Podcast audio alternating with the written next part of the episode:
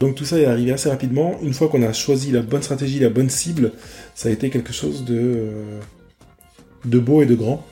Et les médias ont commencé à s'intéresser à nous, donc on a commencé à être bankable, vraiment. On est parti aux États-Unis plusieurs fois pour euh, représenter notre solution. Par exemple, on a eu la chance de rencontrer Barack Obama. Que vous fassiez un euro ou un million de chiffre d'affaires ou un milliard de chiffre d'affaires, restez humble parce que vous savez pas la personne qui est en face de vous, ce qu'elle fera dans les années à venir. Les leaders d'aujourd'hui sont pas les leaders de demain, ça on l'a bien vu dans les grands groupes.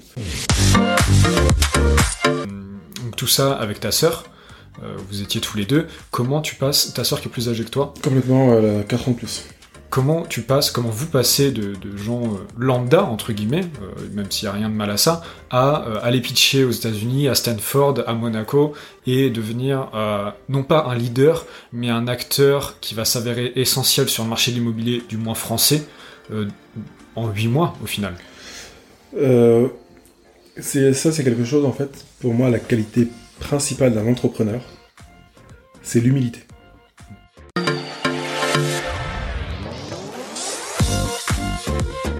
Nous avons à apprendre de chacun. Je suis Baptiste Piocel, entrepreneur et cofondateur de Canoa, des guides culturels et digitaux sur mesure. Avec anecdotes, je vous partage des histoires incroyables qui changeront votre vie. Découvrez des anecdotes insolites et incroyables de personnalités connues ou non, et dont on va tirer ensemble trois leçons sur la vie, le travail ou l'entrepreneuriat afin d'exploser notre qualité de vie.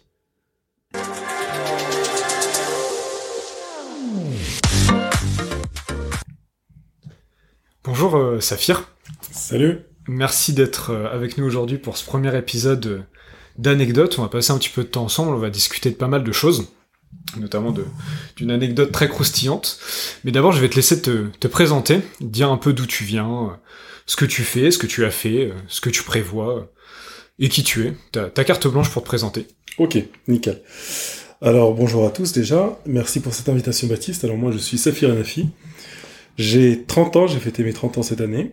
Euh, je suis un ancien étudiant de Neoma Business School.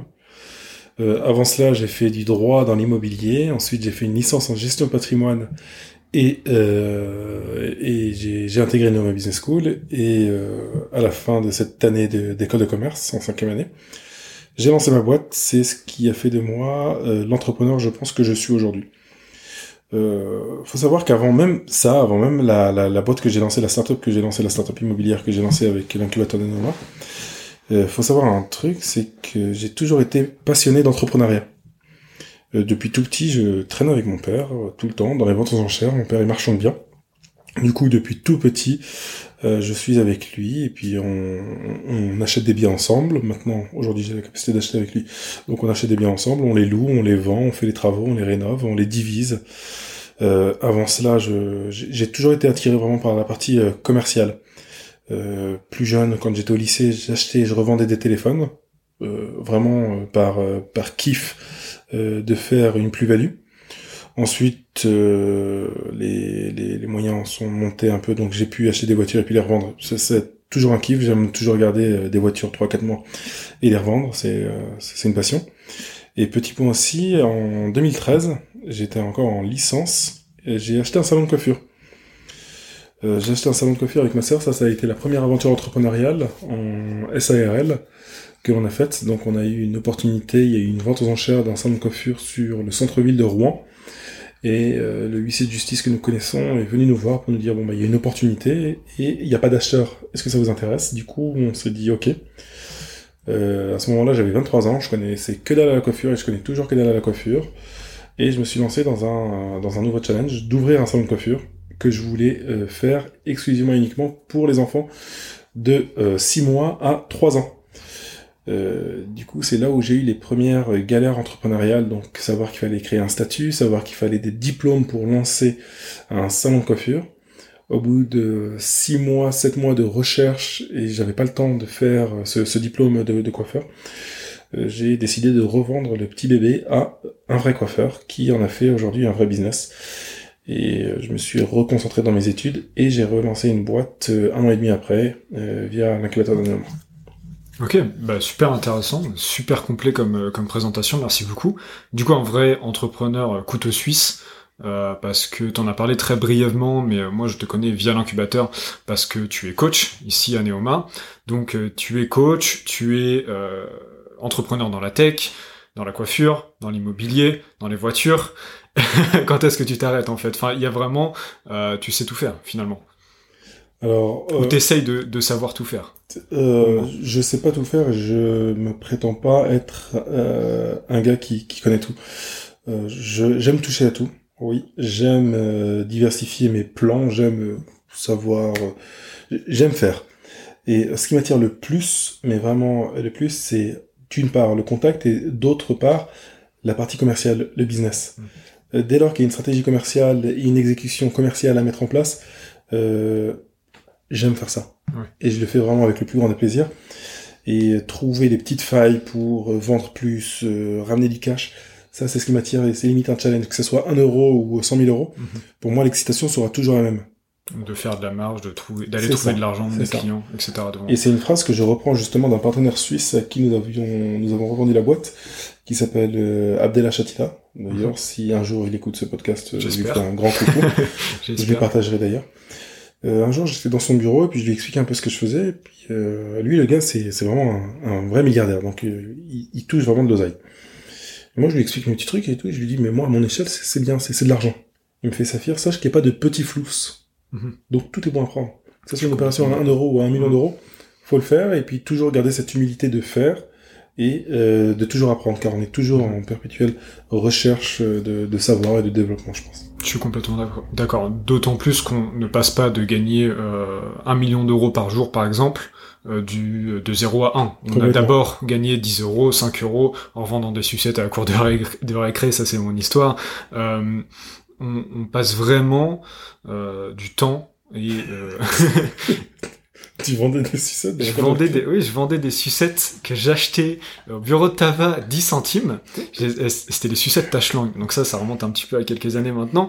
Mais je les achetais 10 centimes et je la revendais à 1 euro. Euh, donc la marge était bonne quand même. La marge était bonne, ça marchait bien. Mais bon, je m'étais fait choper. J'avais fini dans le, dans le, bureau de la directrice. T'avais quel âge? Bah j'avais, j'étais au collège, j'étais en 6ème, 5ème.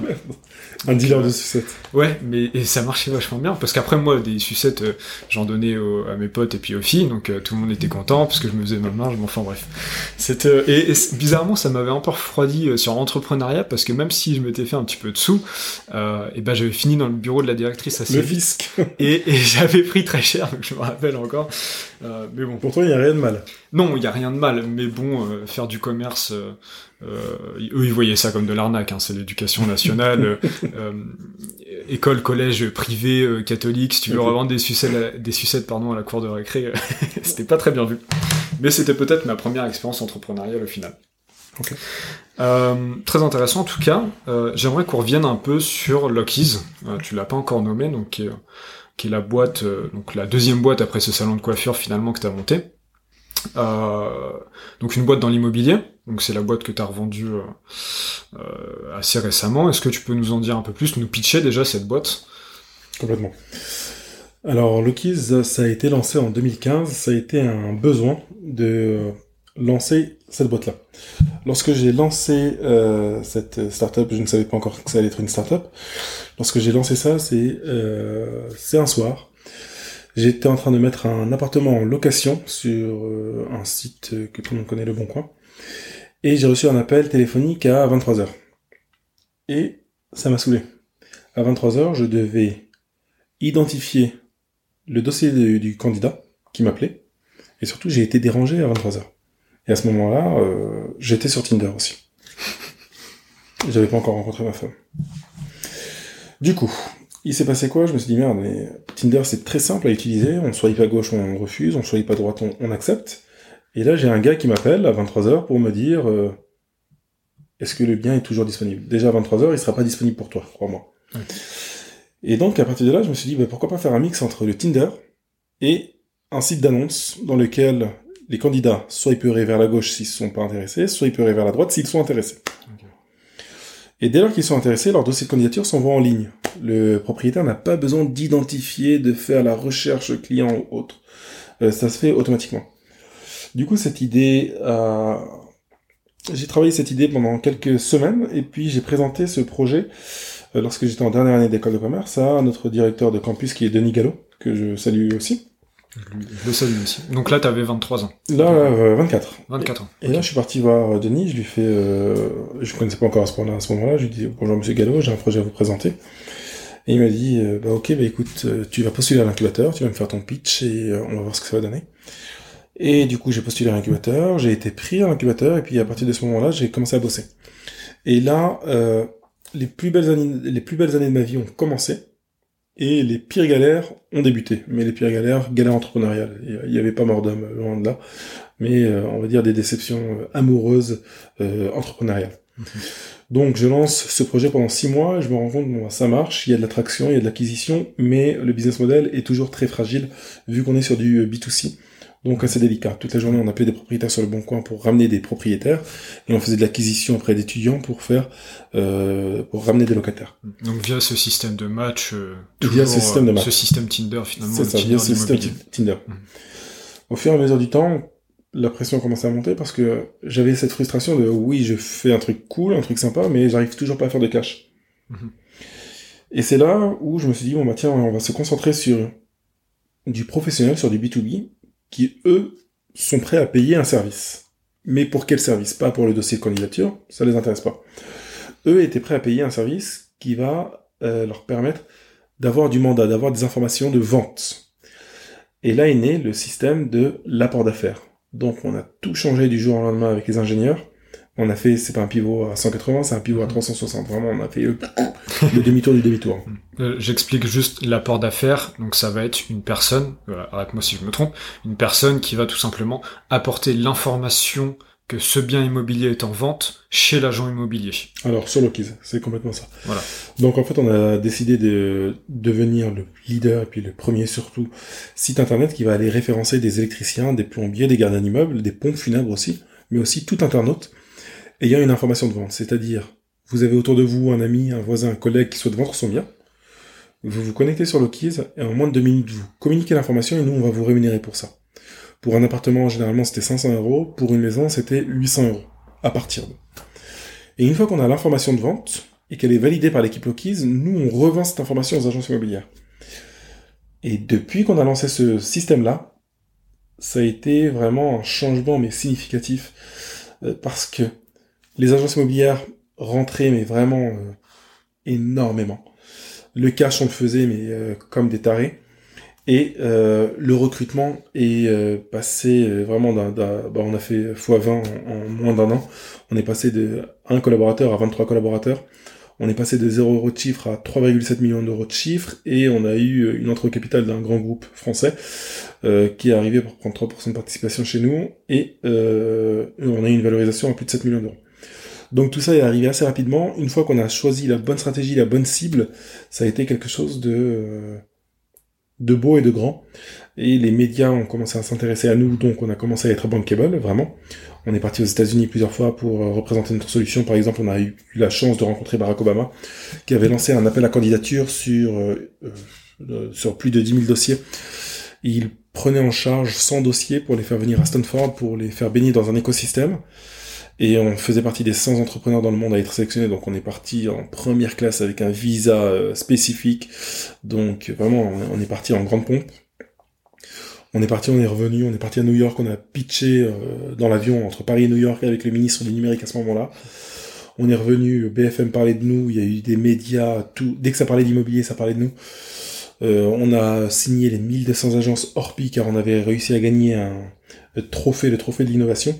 Donc non, c'était vraiment quelque chose de, grandiose et il fallait gérer cette croissance et euh, ce, tout ce poids médiatique car derrière, beaucoup t'attendent et euh, beaucoup de gens commencent à s'intéresser à toi, beaucoup de grands groupes et pas de façon forcément saine à ce moment-là. Positive. Ouais, ouais.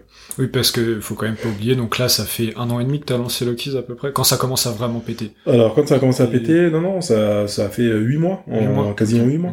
Et comment on se retrouve euh, de euh, huit mois auparavant être simplement un étudiant déjà avec des idées entrepreneuriales à Neoma et euh, huit mois après pitcher devant Barack Obama? quel est le step qu'il faut avoir pour euh, pour faire ça en fait. Parce que euh, parce que t'as pitché devant Barack Obama tu m'as déjà montré une photo où tu pitchais devant Albert de Monaco. Donc tout ça avec ta sœur.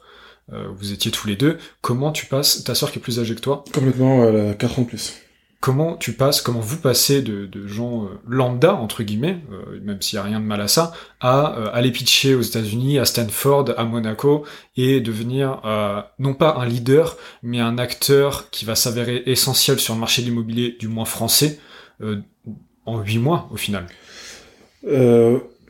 c'est ça, c'est quelque chose en fait. Pour moi, la qualité principale d'un entrepreneur, c'est l'humilité à partir du moment où tu es humble avec ta personne et humble avec ce que tu fais, que tu pitches devant euh, Barack Obama ou que tu pitches devant un gardien d'immeuble, tu dois donner toujours la même force, la même puissance parce que tu es toujours là pour vendre ton produit.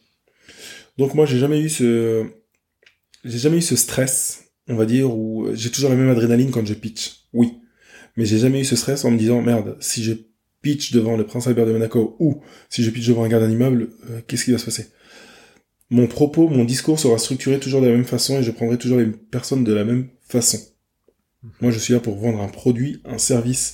À partir du moment où je pitch mon service, je rentre dans une bulle. Donc cette bulle me fait euh, me fait faire que euh, je ne serai pas intimidé ou je vais pas essayer d'intimider les gens que j'aurai en face de moi. Et euh, le point où sur lequel va falloir garder enfin la, tête un peu euh, froide, c'est dès lors qu'on passe d'un point où on n'est pas médiatisé du tout à un autre où on est super médiatisé. Il y a des moments où je sortais dans la rue avec mon suite, ah c'est Loki's. Les gens commençaient à reconnaître. On a fait une campagne énorme euh, sur Genève, sur Paris, sur Rouen. Euh, avec les bus. Avec les bus, mhm. avec les médias, avec les radios. du coup, les gens commençaient à reconnaître. Et ça, faut faire attention de ne pas vite se brûler les ailes sur ça et choisir toujours ses batailles. Ça, c'est un conseil que je donne toujours aux startups que j'accompagne. C'est euh, attention, ne soyez pas trop visible. Visible égale copiable. Concentrez-vous et restez focus sur vos KPIs. Hmm. Le reste, euh, on s'en fout. Ça viendra. Ça viendra. Que ça vienne, tant mieux. Que ça vienne pas, tant pis. Mais on reste focus sur les KPIs. Par moment, j'oubliais ça. Pour moi, les KPIs, c'était les likes Facebook, les likes Instagram. Or, tout ça, ça rapporte zéro. Il faut se concentrer sur le chiffre d'affaires parce que vous restez une entreprise. Et quand en début de mois, vous devez sortir plus de 100 000 euros pour payer les salariés, payer les bureaux, payer les impôts, il faut que, au 30 du mois, vous ayez rentré 100 000 euros. Mhm. Ok. Du coup, il faut que ces KPIs restent en tête. effectivement, c'est pas les likes qui vont rapporter. Et c'est pas les likes qui vont rapporter l'argent. C'est très intéressant ce que tu me dis à propos de l'humilité, pardon. Euh, J'ai vraiment envie qu'on y revienne. Juste si on peut finir euh, cette longue introduction, mais très intéressante sur ce que tu prévois dans le futur, ce que t'es, quels sont tes projets actuellement, quels sont tes plans. Euh, donc tu touches beaucoup à la pierre encore une fois, à, l'immobilier, mais cette fois en tant qu'acheteur et loueur. Est-ce que c'est un plan sur euh, euh, tu vas rester euh, comme ça sur le très long terme Est-ce que tu remontes un projet dans la tech? Quels sont euh, tes plans et, tes, nouvelles ambitions après la vente Alors, nouvelles ambitions, là, toujours, c'est de pouvoir accompagner au mieux les startups que j'ai sous mon aile. là, aujourd'hui, j'ai un nouveau challenge avec l'accélérateur pour l'instant qui est confidentiel, mais vraiment qui est juste incroyable et qui me fait, qui me fait vraiment kiffer. la pierre, ça, c'est en moi. Mhm. C'est comme ça. C'est comme je te dis depuis tout petit, je fais ça avec mon père et je partage juste des moments euh, incroyables avec mon père. Donc il y a des moments où on est sur la route toute la journée en train de chercher les petites pépites, on va rencontrer les huissiers, les trucs. Bon, il y a ça, il y a ça. Et franchement, on s'éclate, on s'éclate vraiment. Donc ça, c'est un truc que je ferai au, le plus le plus longtemps possible mhm. et euh, je donnerai cette fibre. De toute façon. c'est ça, c'est du long terme. long terme. Et projet entrepreneurial, comme je dis, je suis un réel entrepreneur en fait il y a des moments où je me dis bon bah tiens je vais peut-être relancer un truc comme ça ou un truc comme ça. Euh, pour l'instant il y a deux trois trucs sur le feu mais euh, rien de concret. Mais euh, tout peut se lancer. Ok. Tout peut se lancer. C'est bon ça et puis t'es encore jeune finalement 30 ans, ça y est. 30 ans, non mais t'es encore jeune dans, dans le milieu de l'entrepreneuriat finalement. 30 ans, il y en a beaucoup qui n'ont toujours pas vendu à ce moment-là, il y en a toujours qui ont toujours pas monté de boîte. Il n'y a pas forcément d'âge. Mais Alors, il y a un point aussi sur lequel je vais, je, vais, je vais rebondir en parlant de l'âge.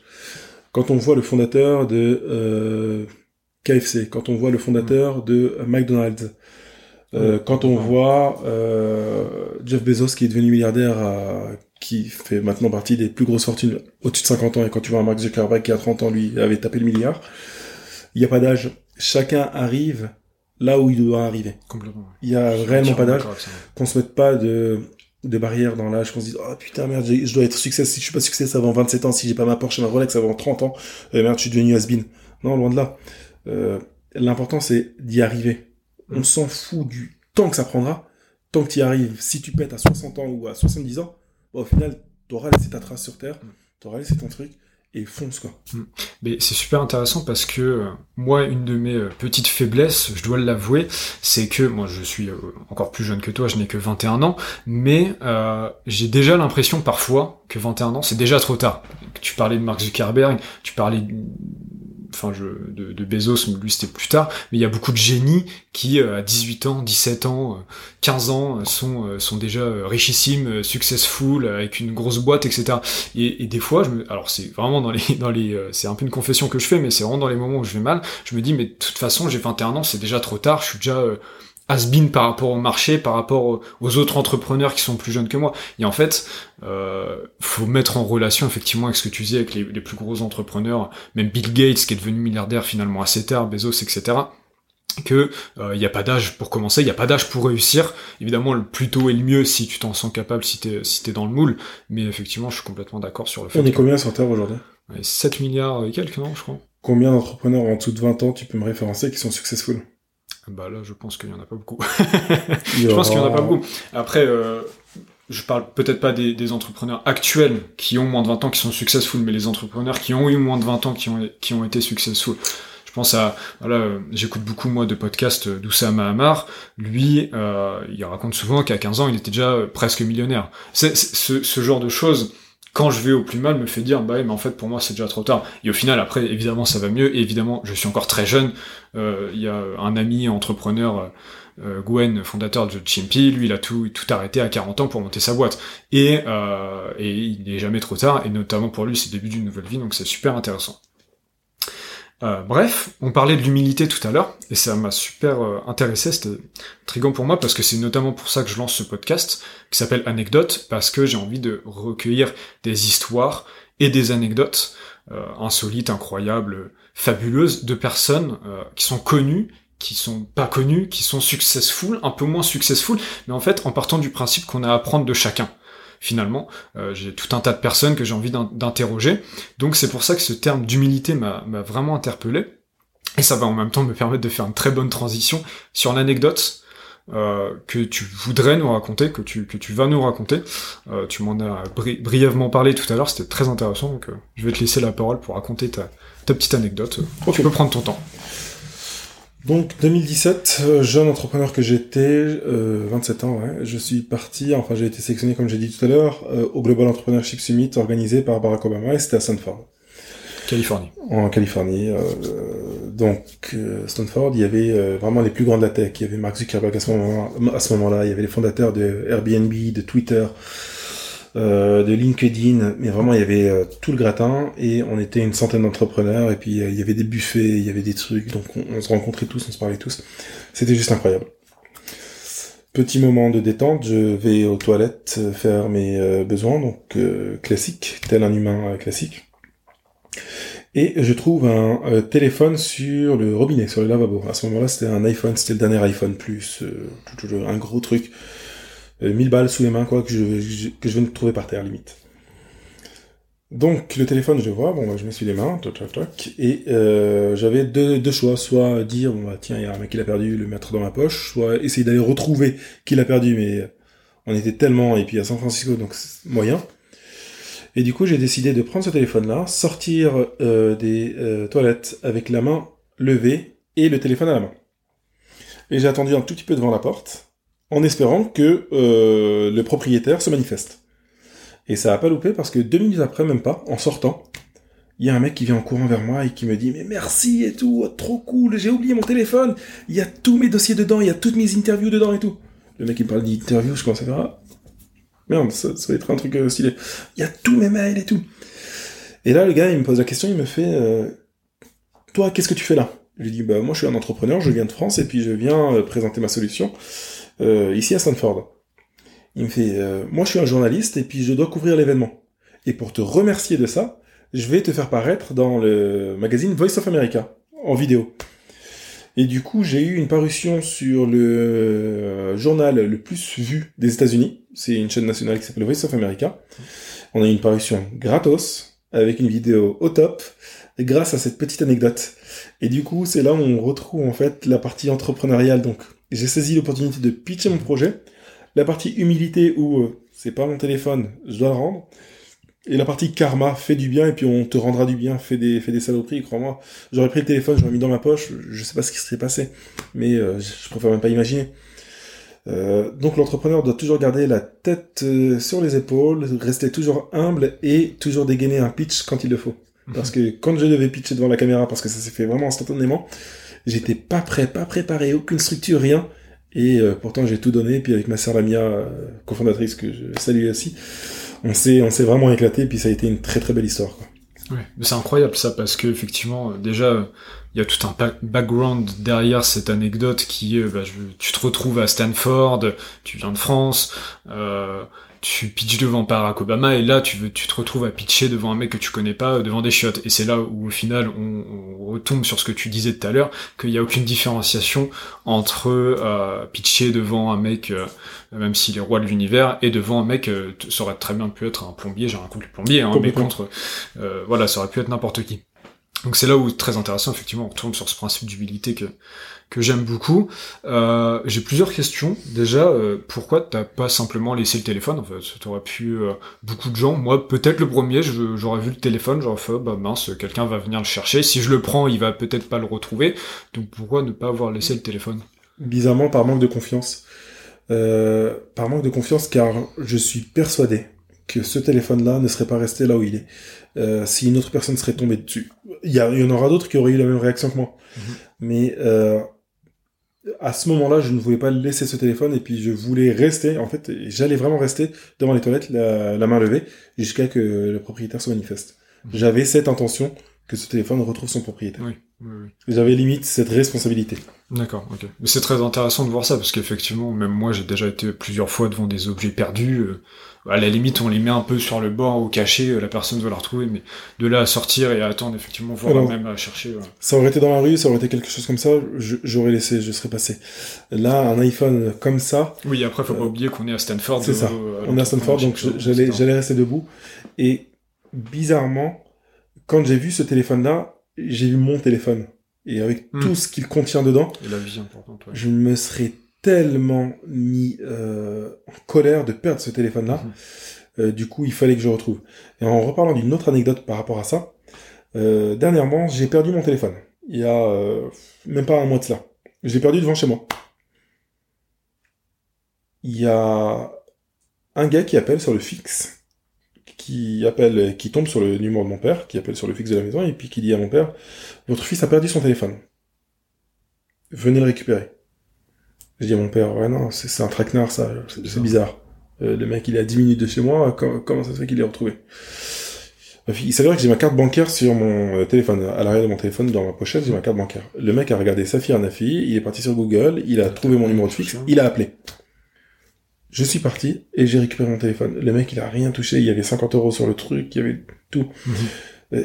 Et franchement, c'est des actions comme ça où je pense c'est euh, fais le bien et puis t'as t'as du bien. Il y a Ouais. pas de tant que ton intention est bonne, que ça soit dans la partie entrepreneuriale ou dans la partie de ta propre vie, euh, prends personne de haut, fais les choses comme tu le sens et bizarrement les, les choses vont venir, Mhm. qu'elles soient bonnes ou mauvaises, faut, faut les accepter. Au bout d'un moment, c'est c'est ça. De toute façon, moi, je pense qu'il y a une- un certain équilibre qui se crée euh, entre la vie, euh, notamment entrepreneuriale et personnelle. Au final, la, la frontière est très faible entre les deux vies, parce que ta vie euh, personnelle va énormément impacter ta vie entrepreneur- entrepreneuriale, et l'inverse. Donc je pense qu'il y a aussi cette espèce d'équilibre qui va se créer. Plus tu vas propager du bien, plus tu vas en recevoir, et ça c'est indéniable. Peut-être que si à l'époque, tu aurais tout simplement laissé ce téléphone-là, ce mec-là, finalement, euh, il y aura une justice et ne t'aurait pas redonné ce téléphone-là des 100%. années plus tard. C'est pour ça que c'est très intéressant de voir ça. J'aimerais qu'on revienne quand même sur cette anecdote euh, du téléphone à Stanford qui est incroyable. Comment euh, on fait donc là, tu pitches devant ce journaliste euh, de Voice of America, donc Voice of America, donc c'est un peu le France Télévisions français, mais c'est ça appartient 100% à l'État et c'est géré par l'État. Donc c'est le truc le plus national possible. C'est vraiment gros. Donc tu pitches devant ce mec-là, tu sais qu'il vient de Voice devant Voice of America, mais tu sais pas que c'est un journaliste, tu sais pas que tu vas avoir un article. Euh, qu'est-ce qui te fait te dire que ça va être important de pitcher, que tu vas pouvoir en, obtenir des bénéfices? Et surtout, euh, ça c'est la deuxième partie de ma question, qu'est-ce que ça fait de du jour au lendemain? Bah donc là, on résume, tu viens de France, tu montes ta boîte en France, tu te retrouves à Stanford à pitcher devant Barack Obama, et là tu te retrouves, euh, par ironie du sort, en première page de Voice of America. En première page de Voice of America, et le truc qui est très marrant, c'est que le lendemain, j'étais dans une dans un hall d'hôtel on était dans un hall d'hôtel, moi j'étais sur mon téléphone, et puis il y a un mec qui me regarde. Un mec me regarde. Je le connais pas, il me connaît pas, mais il me regarde. Un Mexicain. Et franchement, ça dure pendant 5 minutes. Et puis j'essaye d'esquiver son regard, et puis je regarde mon téléphone. Il me regarde, il continue à me regarder. Je me dis, merde, c'est bizarre, le mec je connais pas, c'est un Mexicain, moi je suis un Français, pourquoi il me regarde Il vient me voir, il me fait, je te connais. Je lui fais, comment ça tu me connais? Il dit, euh, je t'ai vu à la télé. et là, je fais, ah ouais, d'accord. Ah oui, c'est vrai. Et puis là, je lui raconte l'histoire et puis on, se met à rire et on se met à sympathiser. Et lui aussi, c'est un entrepreneur et c'est pour ça qu'il voulait venir me parler pour discuter justement. Et d'ailleurs, je l'ai encore sur, euh, sur Facebook. Et on se parle de temps en temps. Et c'était marrant de se d'avoir cette reconnaissance. En fait, la reconnaissance que j'ai pu avoir grâce à ce média-là, c'est en partie le fruit de mon travail. Je me dis, mais merde, je me suis donné, j'ai bossé pour ce truc-là. Là, aujourd'hui, les gens me reconnaissent pour ma partie entrepreneuriale. Ils savent pas forcément ce que je fais, mais ils savent que je suis un entrepreneur. Et ça, ça n'a pas de valeur. Ça, c'est vraiment... Il y a des moments, même dans les plus mal de l'Okis, quand il y a des moments où on doit... Euh, je sais pas, on doit... doit virer des personnes parce qu'il n'y a pas de cash, on n'arrive pas à rentrer les bons cash ou le truc nécessaire. Le fait d'être valorisé par son travail, d'être reconnu par son travail, ça vous donne la force de combattre n'importe quoi. C'est certain. Parce qu'on te valorise. Quand il y a un BFM, il y a un Forbes, il y a un Voice of America qui t'appelle, qui te dit Tu es entrepreneur, viens ici, tu te dis waouh. Et honnêtement, des anecdotes, j'en ai, je, crois que j'en ai un million. on fera peut-être un, million d'épisodes. Une anecdote très, très rapide au niveau de l'humilité. Euh, première année de droit immobilier, j'avais une prof qui me disait toujours, Saphir, c'est pas en faisant des paillettes que tu vas réussir. Et je ne crois pas en toi et je ferai tout pour que tu passes pas. Mhm. Sympa. Cool. C'est toujours agréable. Prof de droit, très bien. Je disais, madame, vous allez voir, euh, je vais bosser puis je vais y arriver. Non, tu vas pas y arriver, crois-moi que je vais mettre tous les bâtons. vraiment, c'est euh, mot pour mot. Hein. Quand elle devait noter, moi, elle me notait pas. Il y avait, il y avait un clash entre nous et, et j'ai toujours été, heureusement pour moi, toujours correct avec elle. Au final, j'ai eu mon année, euh, qu'elle veuille ou non, j'ai eu mon année et tout. Et cinq ans après, du coup, là, c'était la première année. Cinq ans après, on m'appelle. On m'a dit, euh, oui, bonjour monsieur Anafi, c'est le rectorat. Euh, on souhaiterait que vous veniez former l'ensemble des professeurs de droit immobilier de France. C'est pour ça qu'une fois par an, je me rends à Strasbourg pour former sur la digitalisation et tout. Je dis d'accord. Je le vois venir. je dis d'accord. Parce que c'est très jouissif. Donc j'y vais. Je me retrouve devant tous les profs de droit immobilier de France. Je suis là sur le podium en train d'expliquer, en train de faire mes cours. Et je retrouve cette prof qui, en première année, refusait mon passage et qui aujourd'hui écoute mes propos. Il y a un truc très marrant, c'est que elle ne s'est pas empêchée de se lever puis de dire c'est grâce à moi que cet élève a réussi. Évidemment, évidemment. Humilité. J'ai pas voulu rentrer dans le clash ou autre. J'ai dit oui, bien sûr. Merci. Merci. Car dans ma tête, je sais que elle n'a rien fait. Elle sait. mais laisse-la. Laisse-la briller comme elle veut. Moi, je suis là pour former, je suis là pour donner les bons conseils, les bons trucs, les bons tips, et je me casse. Mhm. Bah, et puis de toute façon, euh, après c'est entre elle et son euh, honneur et puis euh, complètement. Et puis ce qu'elle en fait. Complètement. C'est pour ça qu'en fait ça aussi, par rapport à cette anecdote, ça c'est juste un conseil que je vais donner à ceux qui vont écouter, même pour vous deux qui, qui m'écoutez là tout de suite dans Saint-Baptiste, des personnes qui vont essayer de vous dire, je crois pas en votre projet, je crois pas en vous, je crois pas en truc. Ok, mais vous croyez en vous. Mhm. Faites ce que vous avez à faire. Oui. Parce qu'on sait pas du tout quand la roue va tourner. Moi, je me suis jamais douté, j'aurais jamais cru un jour retrouver cette prof en train d'écouter mes propos et en train de prendre des notes.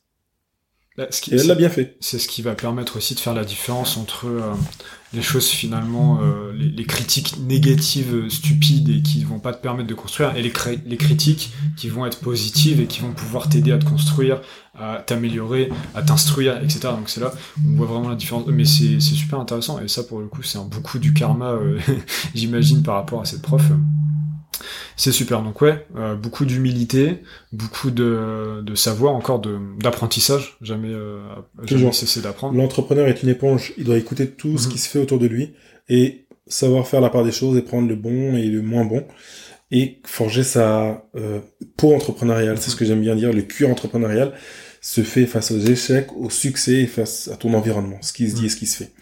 Toujours avoir la tête lucide. En- par rapport à ça, moi j'ai une phrase, euh, donc ça c'est une petite dédicace à mon père, puisque dans la cuisine, euh, il y a marqué une phrase au mur, bon la déco ça fait pas très joli, je suis désolé, mais la phrase est quand même très significative, c'est euh, tout ce que je sais c'est que je ne sais rien, c'est Socrate euh, qui disait ça déjà à l'époque, et c'est finalement très intéressant parce que pendant des années de lycée, où au lycée j'étais un peu perdu comme tout lycéen, tu sais pas trop quoi faire de ta vie, et ça te rappelle que tout ce que tu sais c'est que tu sais rien, que euh, au final t'es qu'une poussière, si ce n'est une poussière dans cet univers. Et donc c'est très important voilà, de rester à sa place, mais en même temps de vouloir s'améliorer, de vouloir continuer à apprendre des choses, de euh, rester humble à côté de ça, et de vouloir créer de la valeur.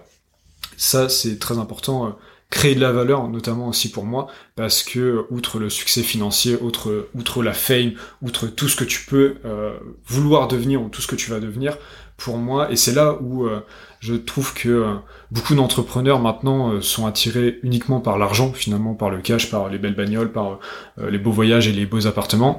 On en voit beaucoup sur les réseaux sociaux notamment, avec bah, par exemple, moi il y a un truc qui m'énerve un peu, ça va être le dropshipping par exemple. J'en ai, j'ai essayé d'en faire, ça n'a pas trop marché, mais euh, ça va être faire de l'argent pour faire de l'argent. Et en fait, moi, je trouve ça un peu dommage parce que, alors, c'est très louable, pourquoi pas, euh, surtout quand après on fait ce qu'on veut de son argent et de sa vie, pourquoi pas. Mais derrière, il n'y a aucune vraie création je vais peut-être me faire insulter par les dropshippers, mais une création de valeur. Voilà, moi, je monte ma boîte, euh, Kanoa, euh, j'ai envie de créer de la valeur, j'ai envie d'apporter quelque chose de nouveau, j'ai envie de rendre service, exactement comme toi, tu as voulu le faire avec Loki's, même comme ce que tu continues de le faire, de faire avec l'immobilier. Et pour moi, c'est vraiment très important euh, pour un entrepreneur en tout cas. Euh, bah en tout cas c'était super parce qu'on a eu euh, trois anecdotes en une donc c'était vraiment super intéressant on va juste refaire un petit référencement une petite liste des trois leçons du coup que tu as t'as envie de donner donc on a beaucoup parlé d'humilité euh, d'apprentissage mais je te laisse euh, vraiment établir trois leçons claires précises que, que nos auditeurs vont pouvoir retenir à la fin de ce podcast qui sont vraiment pour toi le, le plus importante à partir de cette anecdote de Stanford Humilité. Que vous fassiez un euro ou un million de chiffre d'affaires ou un milliard de chiffre d'affaires. Restez humble parce que vous savez pas la personne qui est en face de vous, ce qu'elle fera dans les années à venir. Les leaders d'aujourd'hui sont pas les leaders de demain, ça on l'a bien vu dans les grands groupes. Donc humilité, partage, toujours partager ses connaissances et puis apprendre, absorber. Et ne pas confondre persévérance et acharnement. On peut persévérer sur une boîte qui ne marche pas, pour la faire marcher, pour la faire pivoter, mais on peut pas s'acharner sur une boîte qui ne marche pas. Euh, ne pas confondre ça. Donc l'aveuglement avec la persévérance. Persévérance, il faut persévérer. Échouer, il faut échouer. Car le succès, c'est aller d'échec en échec. C'est, euh, euh, je ne sais plus qui a sorti cette phrase, mais euh, c'est Churchill. Donc voilà, l'échec, c'est aller de succès en, euh, le succès, c'est aller d'échec en échec. en échec oui. Et du coup, humilité, persévérance et écoute. Ouais. Bah, Partage. super. Euh, sachant que ce sont des, des leçons euh, qui valent évidemment pour l'entrepreneuriat et pour euh, monter des startups ou des boîtes en, en tout genre, mais pour euh, la vie de tous les jours au final, parce que l'humilité euh, ne se fait pas que en montant une boîte, l'humilité se fait tous les jours. Euh, le partage évidemment euh, aussi et l'écoute, toujours à l'écoute. Et c'est notamment pour ça que j'imagine t'es devenu coach. Et, euh, donc c'est super intéressant. Écoute, merci Saphir. C'était super intéressant de faire ce premier épisode de- d'anecdotes avec toi. Je te Merci remercie. plaisir. Euh, Peut-être qu'on aura l'occasion de, de rééchanger à nouveau sur ce podcast et, euh, J'espère. et je vais te souhaiter une bonne fin de journée. Et moi, je te souhaite une très bonne chance pour ce euh, nouveau podcast qui est- va être super intéressant, je pense. Et euh, longue vie à Anecdote. Je te remercie. Salut. Au revoir.